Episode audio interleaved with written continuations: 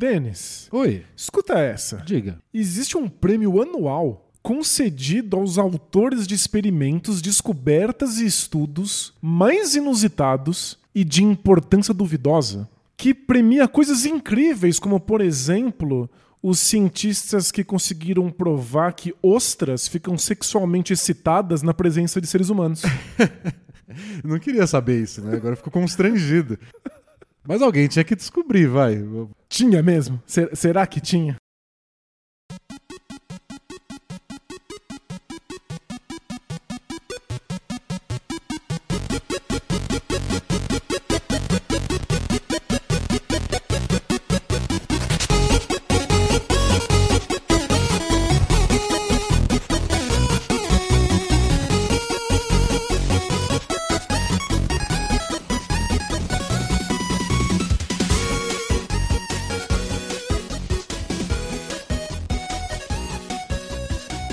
Esse prêmio é, existe desde 1991, entregue pela revista científica de humor Anais da Pesquisa Improvável.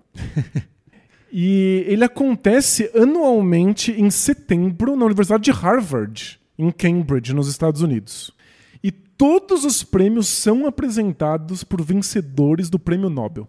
Pra ficar mais humilhante pra quem recebe esse. E o mais legal é que esse prêmio chama Ig Nobel. Ah, é. Volta e meia aparece nas notícias de alguém que ganhou esse prêmio por alguma pesquisa imbecil. Exatamente.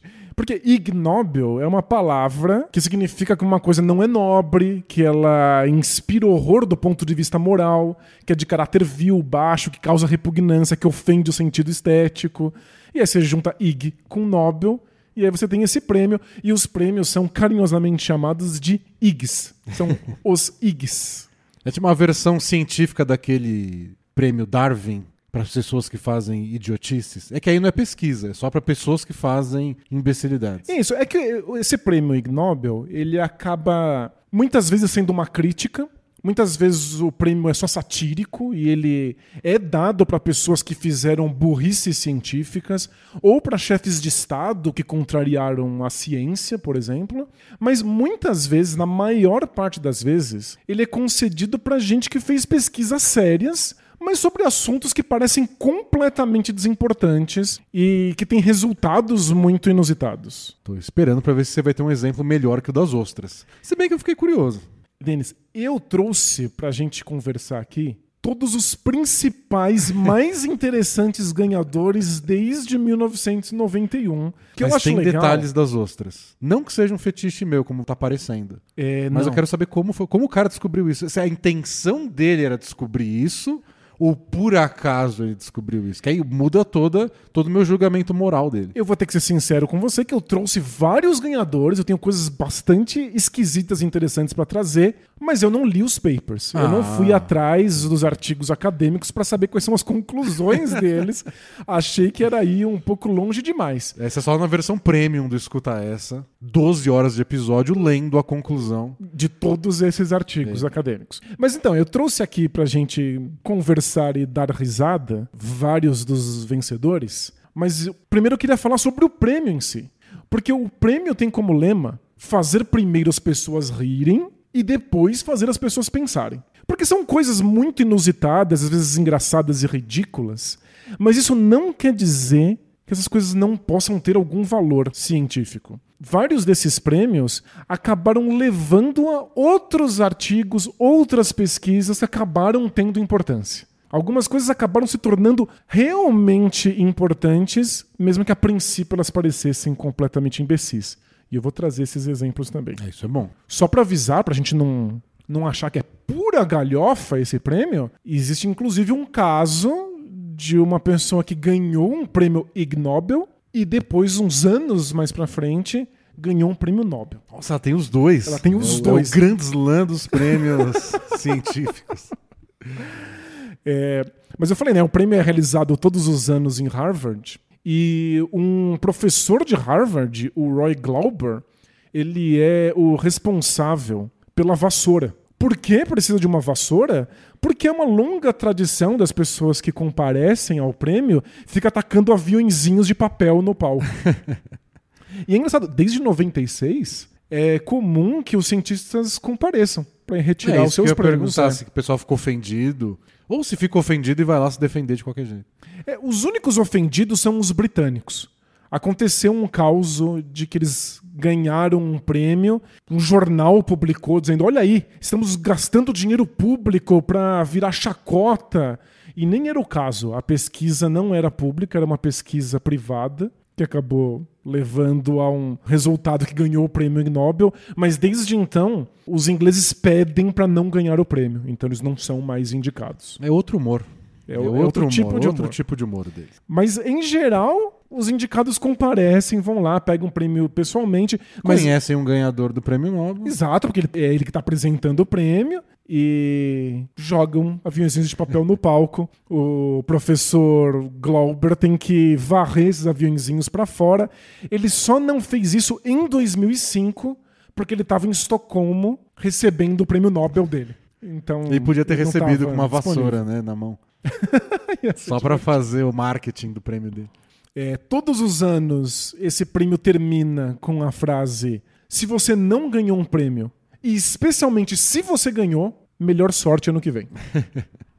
e as categorias são física, química, fisiologia, medicina, literatura, economia, paz. Tem o prêmio Ah, Nobel igual, da é, Paz. inspirado no prêmio Nobel mesmo. É isso. Saúde pública, engenharia, biologia e pesquisas interdisciplinares. Então, são vários prêmios possíveis.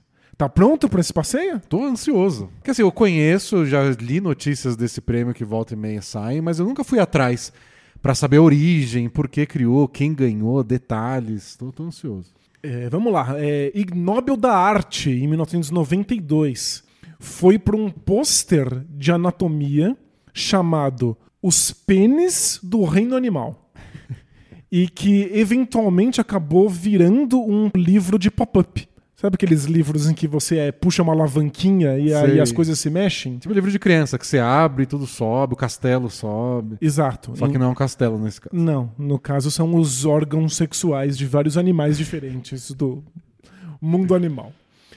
É, em 93, e Nobel de Química foi para os responsáveis por criarem a possibilidade de você colocar perfumes em revistas. Sabe, na- naquela Eu época? lembro, lembro disso. Você dava uma esfregadinha assim na revista e podia sentir algum perfume? Eu lembro de uma super interessante que fiz questão de comprar, não comprava todas. Porque a capa tinha cheiro de banana. Essa era a chamada deles e a capa tinha cheiro. Eu lembro de um jogo de videogame dos anos 90, o Earthbound, que o manual vinha com um cheiro de chulé. De propósito, é. O clássico boneco do.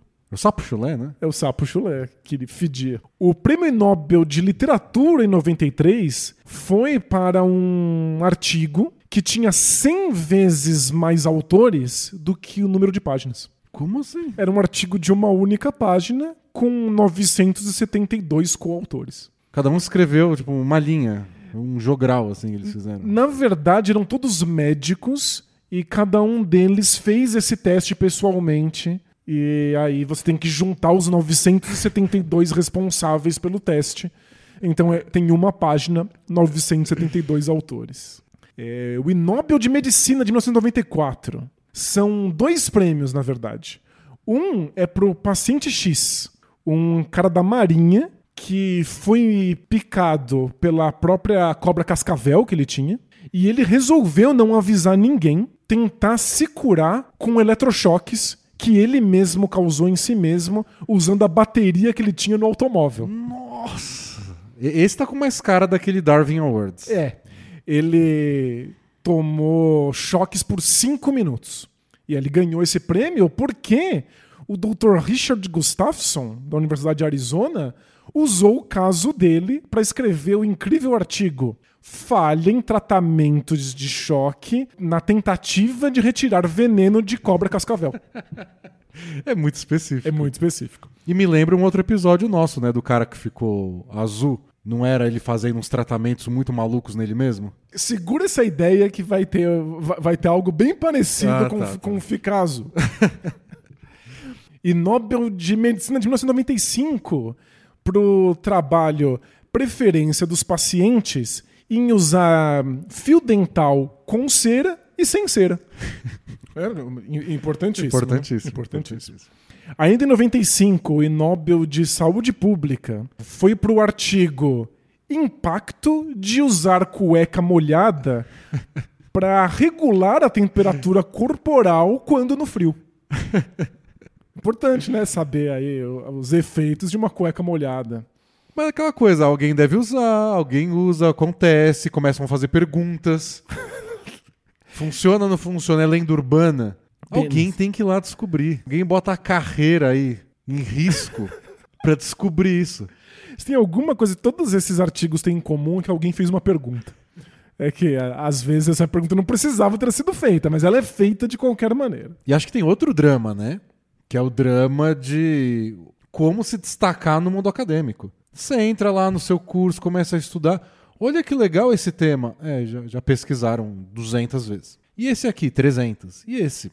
Tem que fazer uma pergunta que ninguém fez. Isso, às vezes a pergunta é sobre cuecas molhadas no frio. Mas é inédito. É... Então, tem uns bem importantes aqui, ó. O Nobel de Física, em 1995, foi uma análise de como cereais ficam murchos quando colocados por tempo demais em líquidos. Ah, esse, esse é de interesse público. É de interesse público, para tentar que os cereais não fiquem é. murchos, né? É importante aí para a indústria de cereais. Ah, esse aí eu discordo já, hein? acho que foi bem importante. Bem esse. importante. Eu não sei se ele teve consequências, mas ele pode ter. E eu acho que vários desses artigos estão nessa categoria. São completamente desimportantes. Mas alguém pode pegá-los e fazer alguma coisa com eles. Eu chutaria que essa conversa aconteceu durante o processo da maioria deles. Alguém lá numa reunião com o orientador. Mas você acha? O que, que a gente vai fazer com isso depois? E eu imagino o orientador falando: só faz. Deixa para o futuro. O futuro, se, um o futuro dia, resolve. Se um dia alguém quiser dialogar com sua pesquisa da cueca molhada, vai dialogar. Se não, você ganha um prêmio e fica famoso, um podcast no Brasil tá falando de você. Eu tô eufórico, é, ansioso para poder te mostrar as vezes em que isso deu certo, em que isso aconteceu. Pronto, vai dar certo. Vamos lá, 95, o Nobel de Psicologia foi pro sucesso de quatro cientistas em treinar pombos para diferenciar quadros do Picasso e quadros do Monet. Olha. Eles conseguiram, deu certo. Não sei para que serve, mas funcionou. É, é, acho que seria mais humilhante se não tivesse funcionado. Você faz uma pesquisa imbecil dessa. E não dá e certo. não dá certo. Pelo menos conseguiu alguma coisa. Dá, dá até pra fazer uma parte 2. Que você pega artistas que são mais parecidos, de uma mesma escola. Vai, vai deixando mais difícil, é, né? Vamos ver o limite dos pombos. E Nobel de Saúde Pública de 96 vai pro paper transmissão de gonorreia através de bonecas infláveis. É importante, ah, é importante. Não, não, compartilhar bonecas infláveis. A parte do nosso público que escuta outro podcast da D&D Studios, o Poco Pixel, é... sabe da importância da, da, da gonorreia. A gente sempre alertou todos os perigos da, da gonorreia. Mas de boneca inflável a gente nunca tinha falado. Não. E Nobel de Biologia em 97 vai pro trabalho que mediu as ondas cerebrais de diferentes pacientes enquanto eles mascavam diferentes sabores de chiclete para ver se tinha alguma diferença. Eu não cliquei no paper, mas eu, eu é. acho que não deve ter nenhuma é, nossa, diferença. Tem uns que são tão idiotas, mas dá uma curiosidade que acho que a pessoa não consegue parar a pesquisa. Talvez a pessoa só sente diferente. A alegria que ela sente com o chiclete de limão é tão extremo do, da tristeza que ela sente com o de tutti-frutti. eu acho tutti frutti triste mesmo. Eu preciso ir atrás disso. e Nobel de Biologia em 99 foi para os cientistas no Novo México e conseguiram fazer um, uma espécie de pimenta jalapeño que não é picante. Mas qual a graça? Exatamente. Por isso que eles ganharam o prêmio. É só pelo desafio, né? Olha como eu consigo tirar a graça das coisas. como dá para estragar qualquer coisa, né? Pega aí sua comida favorita. Deixar com gosto de sapato. e Nobel de Saúde Pública de 99 vai para a construção de um aparelho de força centrífuga para ajudar mulheres a darem à luz. Então você coloca a grávida que está parindo num aparelho que fica rotacionando ela para que a força centrífuga ajude a criança a sair. Legal que seja possível, eu não é. acho que ninguém vai querer usar. É, né?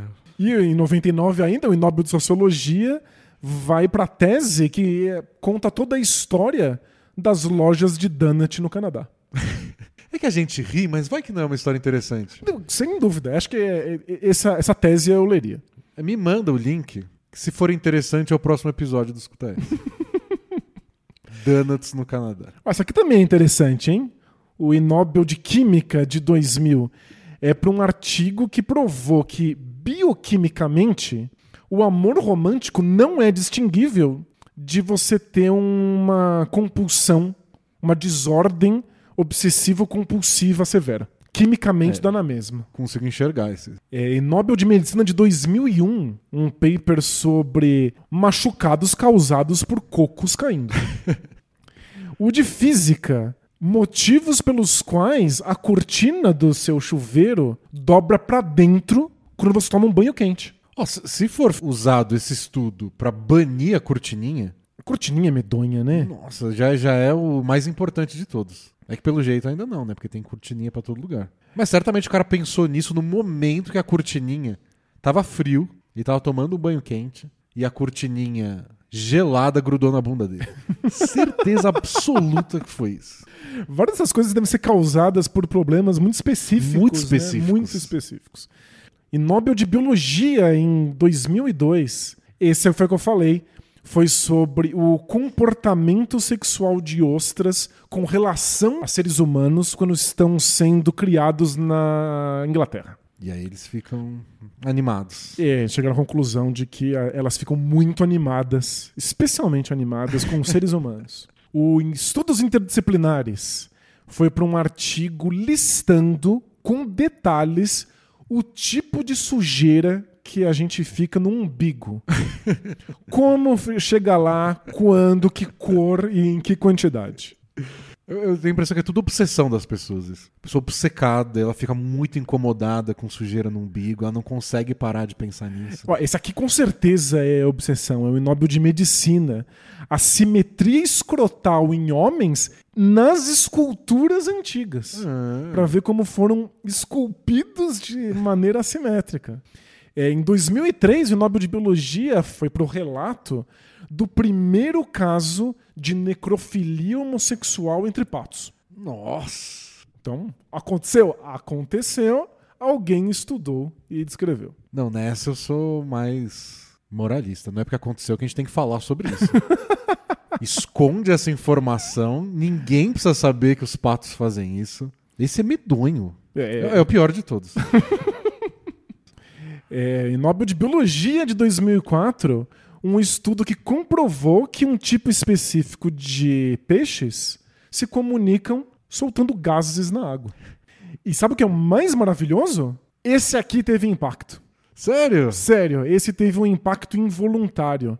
A Suécia conseguia pegar nos seus radares uma série de movimentações suspeitas no oceano e estava desde os anos 80 patrulhando o próprio oceano com submarinos, tentando encontrar quem são os responsáveis por esses barulhos, achando que talvez eles estivessem sendo espionados pelo mar.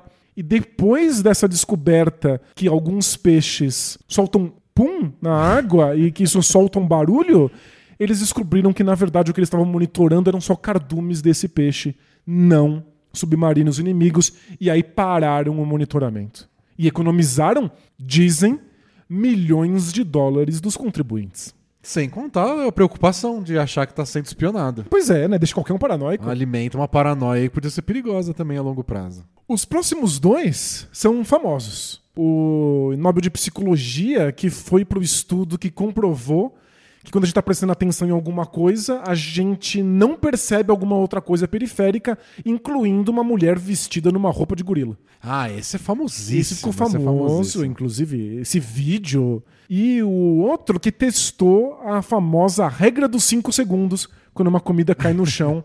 e tirar antes dos 5 segundos não é suficiente para você impedir a comida de ficar contaminada. Mas teve um estudo complementar testando diferentes tipos de sopro que você pode dar na comida. Você né? pode assoprar depois, né? O que deve tirar alguns, alguns germes e colocar outros. É, mas substituição de germes, né? E você tem que fazer com uma intensidade também.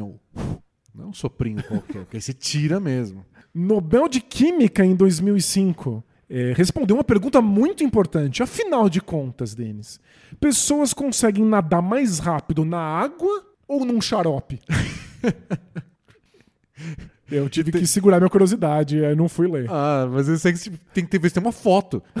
De Eles montaram uma piscina de xarope? Com certeza, já que eles são todos cientistas muito sérios. Não, e essa aí tem que ter, tem que ter gente indo atrás pra saber se foi dinheiro público. Se foi dinheiro público que montou uma piscina de xarope, aí a gente tem que rever muita coisa. Mas é que, tem- você tem que pensar que talvez seja absurdo e que daqui a 20 anos alguém, a partir disso, consiga criar uma coisa muito interessante. Quando a gente estiver explorando o universo e a gente for pousar no planeta do No planeta Xarope, xarope, com oceanos de xarope, né, vai ser bem importante. Entende? Ainda em 2005, e Nobel da Física.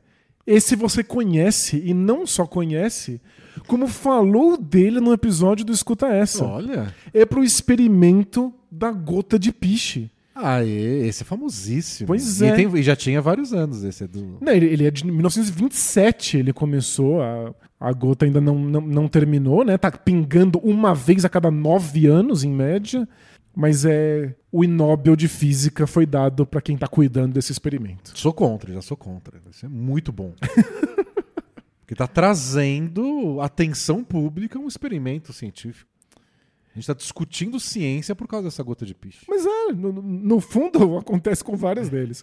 É, em 2006, o Nobel de Acústica pro experimento que tentou explicar por que, que os seres humanos não gostam do barulho de unhas passando numa lousa. Ah, mas eu quero saber também por quê. Mas não, não basta só você saber que é desconfortável? Ah, mas aí o que seria da ciência se a gente não fizesse a pergunta, né? Por quê? Mais um que teve muito impacto no mundo, hein? Muito. Hum. Em 2006, o Nobel de Biologia chegou à conclusão de que o mosquito que transmite a malária ele é igualmente atraído pelo cheiro de pés humanos e por queijo belga. ele não consegue diferenciar o nosso chulé do cheiro de queijo. E acabou que isso serviu para criar armadilhas para os mosquitos da malária na África, que continham queijo belga para atrair esses mosquitos. Realmente. Inusitado. Acho que quem fez a pesquisa não imaginava que ia ter um uso. E né? eu queria saber, essa dá, dá curiosidade de atrás, porque por que pensou no queijo belga? Quantas coisas eles testaram além do queijo belga pra discutir? Por que o queijo belga? Será que É, começou com o Começou queijo com belga? o queijo belga? Alguém teve esse ideia? Alguém viu um mosquito em cima do queijo e falou: Hum, tem coisa aí? É, em 2006, o Nobel de Matemática foi um cálculo para descobrir o número de fotografias necessárias para garantir que um grupo de pessoas saia todos com os olhos abertos. Não tenha ninguém com o olho fechado. Esse é com certeza alguém que ficou muito bravo tirando fotos e precisou fazer esse, esse teste. Alguém tirou, sei lá, quatro, cinco fotos seguidas de um grupo e todas tinham uma pessoa diferente com o olho fechado e É. a mente matemática falou: Então. E Nobel de Aviação em 2007 para descoberta de que hamsters recuperam mais rápido de jet lag quando tomam Viagra. É o tipo de coisa que você Eu testa preciso. primeiro em rato para depois saber se funciona para seres humanos. Provavelmente não, não funcionou, né? Senão estaria na sua lista de coisas que revolucionaram o mundo depois, Exato. já pensou? Todo mundo tomando Viagra. Não, não, é que, sabe, muitas viagens. E Nobel de Arqueologia em 2008 para descoberta de que tatus podem misturar as coisas que existem dentro de um lugar arqueológico. Então que você não pode confiar no lugar em que as coisas estavam quando você entra, porque um tatu pode ter bagunçado. Podia ser só um aviso, né? Não uma pesquisa. Ó, eu vi uma vez que aconteceu isso. Um tatu entrou e. Não, mas é, como é que você avisa a comunidade científica? Você tem que avisar com um paper. E Nobel de Biologia em 2009 para demonstração de que você pode diminuir 90% dos resíduos de uma cozinha usando bactérias extraídas das fezes de pandas gigantes. Nossa. Esse pode ter efeitos É, no mundo. Mas tem pouco panda gigante. E Nobel de Medicina, um cientista ele quis descobrir se estalar os dedos causa ou não artrite. Então, como ele fez para descobrir isso? Ele passou 50 anos instalando uma mão só. Esse foi o único que eu fiz questão de clicar no paper para descobrir o resultado. Ele descobriu que não causa artrite. Aê, muito bom. Uma vida dedicada a essa pesquisa. E é só uma única pessoa, né? É uma pesquisa muito limitada, mas ao mesmo tempo foram 50 anos de método, a gente tem que respeitar. Prêmio Nobel da Paz de 2009 foi para o estudo de se é melhor você ser acertado na cabeça por uma garrafa de cerveja vazia ou cheia. Qual causa menos estrago? Importante, né? Mas Para deve a ter paz sido- dos povos. Deve ter sido muito divertido fazer esses testes. O Inóbel de Gestão comprovou que matematicamente é melhor você dar uma promoção para um funcionário numa empresa aleatoriamente e não por mérito. Ah, essa pode revolucionar, hein? Essa pode, mas não sei se as pessoas vão ficar muito felizes. Essa vai ser o trabalho que vai acabar com a meritocracia. Daniel. Porque eh, o que eles dizem é que é muito mais eficiente para a organização sortear em vez de premiar. É, o Inóbel da Paz foi para confirmação científica de que xingar quando você sente dor diminui a dor. Então, quando você dá uma topada com o seu dedinho numa quina e você solta um palavrão, funciona. Tem um motivo para isso. Esse é o tipo de coisa que todo mundo já sabia, faltava comprovação científica. Em 2011, o Nobel da Química foi para a tentativa de construir um alarme feito de wasabi. é porque a tentativa de um Melhor alarme. que fezes de panda gigante. Sem dúvida. É um alarme que não é para ser ouvido, é um alarme que você sente no ar e por isso você precisa encontrar um jeito científico de soltar o wasabi. E de novo, a ficção científica pode fazer a festa com essas coisas. E Nobel de Medicina de 2011. A comprovação de que a gente toma algumas decisões melhor e outras decisões pior quando a gente está com muita vontade de urinar. O É. Nobel de Fisiologia do mesmo ano não encontrou evidências de que o bocejo seja contagioso entre as tartarugas de pé vermelho. Eles vão fazer um pra cada espécie. Tem que continuar testando, Tem né? descobrir to- quais todas as espécies que bocejam e, e interespécie. E se a gente vê outro animal bocejando? Será que a gente vê. Eu nem sabia que tartarugas bocejavam. É. Será que a gente boceja vendo tartaruga bocejando? Em 2012, o Nobel de Anatomia foi para a descoberta de que chimpanzés conseguem reconhecer outros chimpanzés com fotos da bunda deles. O de química, lembra que eu pedi para você guardar a pessoa que ficou azul? Lembra? Foi para a solução de um quebra-cabeça que ninguém conseguia solucionar. Ninguém entendia por que, que o pessoal de uma cidade na Suécia tava ficando com cabelo verde. E aí um cientista descobriu que eram casas que não tinham cobertura no encanamento, e aí o encanamento estava soltando cobre, e o cobre na água deixava o cabelo deles verde. Ah, essa eu achei bem importante. Pra uma cidadezinha na Suécia, mas foi bem importante. É, pra cidade de Anderslov, na Suécia. É, eu acho que o pessoal lá ficou ofendido. Pô, eu achei bem importante esse. E Nobel de Biologia e de Astronomia de 2003 foi pro mesmo Nossa, estudo. aí sim. Um estudo que descobriu que aqueles besouros que rolam cocô, sabe? Sei. Rola bosta. Isso, quando eles se perdem, eles conseguem voltar para a toca deles olhando para as estrelas. Eles conseguem se posicionar olhando para a Via Láctea. Cê- Foi comprovado isso cientificamente? Olha, eu, eu- eu não A fui lá checar o paper, no- mas é. Tá publicado, né? Tá publicado. Porque é ridículo, mas é impressionante ao mesmo É tempo. impressionante. Tão impressionante quanto o próximo, o Inóbel de Probabilidade, que descobriu o seguinte: quando uma vaca deita, existe uma chance progressivamente maior de que ela vai levantar. Mas quando ela levanta, não dá pra prever quando é que ela vai deitar. Entendeu? É, é- deitar é muito mais aleatório do, que, que ficar de levantar. pé. Exatamente. Incrível, né? E Nobel de Psicologia confirmou por experimento que as pessoas que estão bêbadas acham que elas são mais atraentes do que antes. Todo mundo que tá bêbado se acha bonito. Outra que a gente já tinha no- na sabedoria popular, faltava alguém arregaçar as mangas e pesquisar. E Nobel de Biologia de 2014. Sabia que cachorros, quando vão urinar ou defecar, eles gostam de alinhar o corpo deles com o eixo norte-sul geomagnético? tipo os rola bosta. Não é- Tudo super poderoso os bichos ali. E o Nobel de 2015 de Biologia que descobriu que se você coloca um peso num graveto na bunda de uma galinha, ela anda exatamente como a gente tinha imaginado que dinossauros andariam. Legal, né? Esse é bem, bem específico. É, o Nobel de Química do mesmo ano foi para uma invenção que permite parcialmente descozinhar um ovo. Então o ovo está cozido, você consegue componentes químicos que voltem ele para ser um ovo cru. Parcialmente. Vamos rever isso no futuro aí, que eu acho que esse pode ser importante, hein? o Nobel de Literatura do mesmo ano foi para a descoberta de que existe a palavra hã ou equivalente em todas as línguas humanas. Mas o estudo não consegue explicar o motivo. Não dá para saber por quê. Porque não dá para se comunicar sem ela. O Nobel de Medicina de 2016 comprovou que você pode coçar uma coceira no seu corpo se olhando no espelho e coçando o lado oposto dela. Então, se tem uma coceira no lado esquerdo, você pode coçar o direito e se olhar no espelho que ela coça do mesmo Seu jeito. cérebro acredita. Seu cérebro acredita. Podia ter falado no episódio do cérebro. Pois é, é, o, o cérebro é facilmente enganável Uma nesse boa sentido. história. Tem muitos episódios perdidos do Escuta Essa aí nesses prêmios. E Nobel de Cognição de 2017 foi para demonstração de que gêmeos idênticos não conseguem diferenciar eles dos seus gêmeos. o de obstetrícia comprovou que o feto ouve melhor a música se você colocar a caixa de som na vagina ao invés de na barriga. Ah, então bora lá, né? Por que não, né? Por que não? Quem vai achar ruim?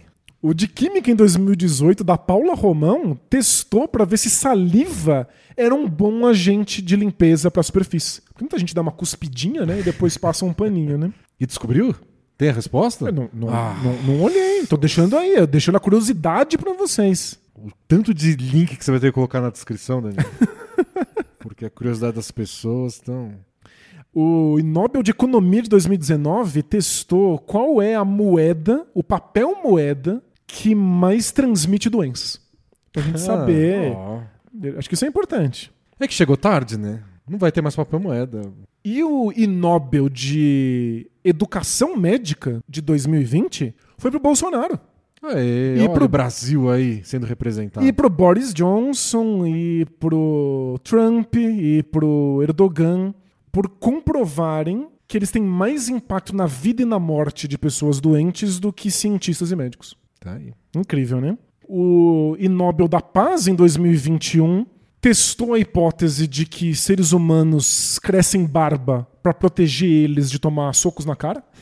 E por fim, eu deixei por último a minha história favorita.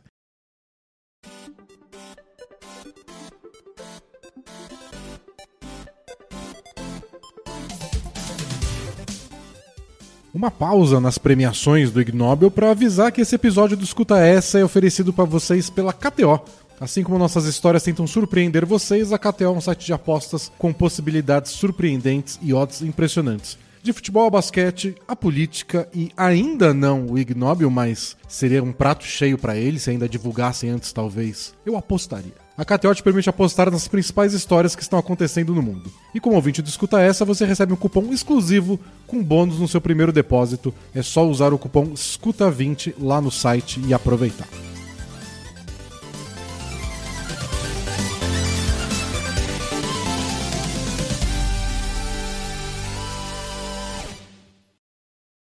É o I Nobel da Paz de 2003, que foi dado para o Lau Bihari. O Lau Bihari, ele foi considerado morto, mesmo estando vivo. Ele foi pegar um empréstimo num banco e aí descobriu que ele tinha sido declarado morto, então ele não podia, podia pegar, o pegar. empréstimo. Ele passou anos tentando entender o que aconteceu, descobriu que um tio dele subornou uma pessoa do governo para dizer que ele estava morto, para o tio poder pegar o terreno em que ele vivia como herança. Nossa. Ele passou 19 anos lutando contra a burocracia da Índia para conseguir ser declarado vivo de novo. Fundou uma associação, a Associação das Pessoas Mortas da Índia. Mortos-vivos da Índia. Tem mais 100 pessoas numa situação igual a dele. E enquanto ele não era considerado vivo, ele concorreu à presidência do país para mostrar o absurdo que estava acontecendo com ele e tentar convencer pessoas a apoiarem a causa dele. Eles podiam fazer reuniões no cemitério, né? Muito potencial de chamar a atenção desse grupo. E aí ele ganhou aí um jeito de chamar atenção, que foi o Prêmio Nobel da Paz, mas ele não conseguiu o passaporte para poder ir receber o prêmio. Foram retirar em nome dele e aí depois houve uma, uma cerimônia na Índia para que ele pudesse ganhar esse, esse prêmio. Fez história. Fez história e O prêmio Nobel pode parecer besta, mas como a gente viu, vários estudos acabam se mostrando úteis. E eu li um artigo muito interessante dizendo que a gente nunca pode prever quão importante vai ser uma pergunta que você faz uma resposta que você encontra. É só pensar que o Isaac Newton viu uma maçã caindo de uma árvore. Ele quis responder a essa coisa idiota e conseguiu. Por que maçãs caem na árvore? Conseguiu a teoria da gravidade. A teoria das probabilidades surgiu quando um amigo do Pascal pediu dica para ele de como vencer jogo de dado. o Emile Borel criou toda a teoria dos jogos, ou a base para o que seria a teoria dos jogos, porque ele queria vencer mais partidas de poker. O Richard Feynman, ele viu um prato sendo arremessado num refeitório de uma universidade e resolveu estudar por que, que o prato fica tremendo quando ele está girando. Ele estudou isso e acabou descobrindo como é que funciona a rotação do elétron, que levou ele a ganhar um Nobel e inaugurou a eletrodinâmica quântica e a computação quântica. Se ele tivesse escrito logo no primeiro ano por que pratos tremem quando estão voando pelo refeitório, teria vencido o Ig Nobel naquela época. Pois é. E um prêmio Nobel que eu deixei para citar só agora, sobre tentativas de fazer um sapo levitar usando energia eletromagnética acabaram dando origem para todo o estudo chinês atual de gravidade. Eles estão tentando preparar os futuros astronautas para a gravidade lunar. E eles fizeram um laboratório com a mesma energia eletromagnética que levitou a RAM para fazer com que a gravidade da Lua fosse simulada.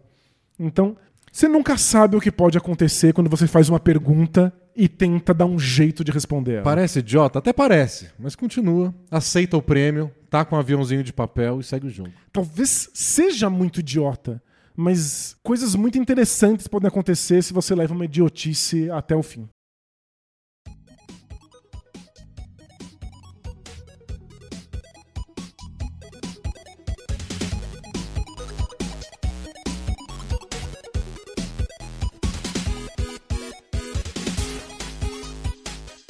Esse foi mais um Escuta Essa, podcast semanal em que eu, Denis Botana e o Danilo Silvestre compartilhamos qualquer tipo de história que a gente encontre por aí e que a gente acha interessante. Se você ficou com alguma dúvida ou quer saber mais curiosidades sobre o que a gente comentou hoje, dá sempre uma olhada na descrição do episódio. Lá a gente coloca fontes, links, informações extras sobre tudo que a gente conversou por aqui. E lembre-se que tem episódio novo toda quarta-feira no Spotify ou no seu agregador de podcast favorito. Você também pode escutar direto no nosso site, o aded.studio barra escuta essa. Lá também tem o feed dos nossos outros podcasts, o Bola Presa, o Poco Pixel e Ilha Quadrada. E não se esqueça dos comentários. Ajuda muito a gente a saber o que vocês estão achando do nosso trabalho. Você pode deixar o um comentário no próprio Spotify, no nosso e-mail escutaessa.add.studio ou manda pra gente também no Instagram. Lá no Instagram essa semana a Rafaela disse que o namorado adora a gente e que enchia o saco dela para escutar o Escuta Essa.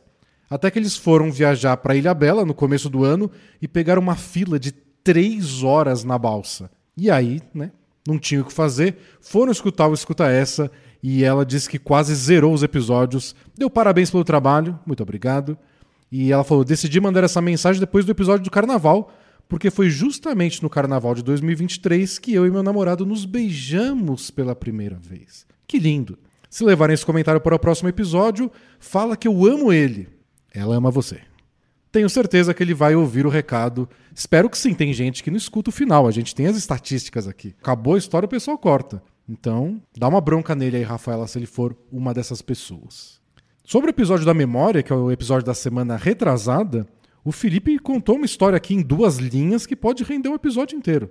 Ele falou: até a adolescência não imaginava que havia sido criado por outra mulher que não fosse minha mãe. Mas não. Só por volta dos 12 anos descobri que tive uma criação paralela sem existir qualquer lembrança. Então, memórias confusas aí pro Felipe, quero mais informações. Sobre o carnaval, muitas, muitos elogios. Alguns ao episódio, mas principalmente a risada do Danilo na introdução. O Vinícius Azevedo elogiou muito, gostou do fade ainda na edição. O Matheus Rodrigues deu notas a lá carnaval e a da risada do Danilo foi 10. A continuação da história só 9.9 o que às vezes custa um carnaval. O Leonardo Faria falou que incrível que na infância eu tinha a mesma visão do Denis de que carnaval era um esporte.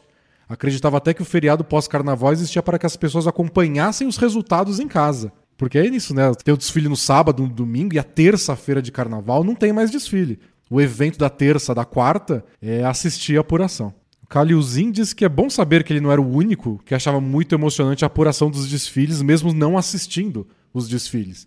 Ele disse que até que chegou a escolher uma escola para torcer no Rio de Janeiro, mesmo sem ter qualquer ligação com ela. Mas é assim que funciona mesmo. O importante é torcer. Não precisa de motivo. É isso, pessoal. Por fim, não esqueçam de nos seguir nas redes sociais, é lá que você manda a mensagem. A gente está no Twitter e no Instagram como arroba escutaessapod.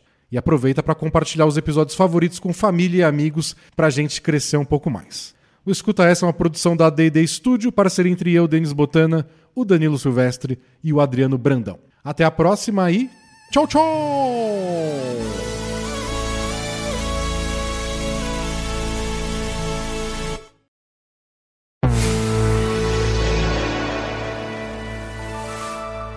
A D&D Studio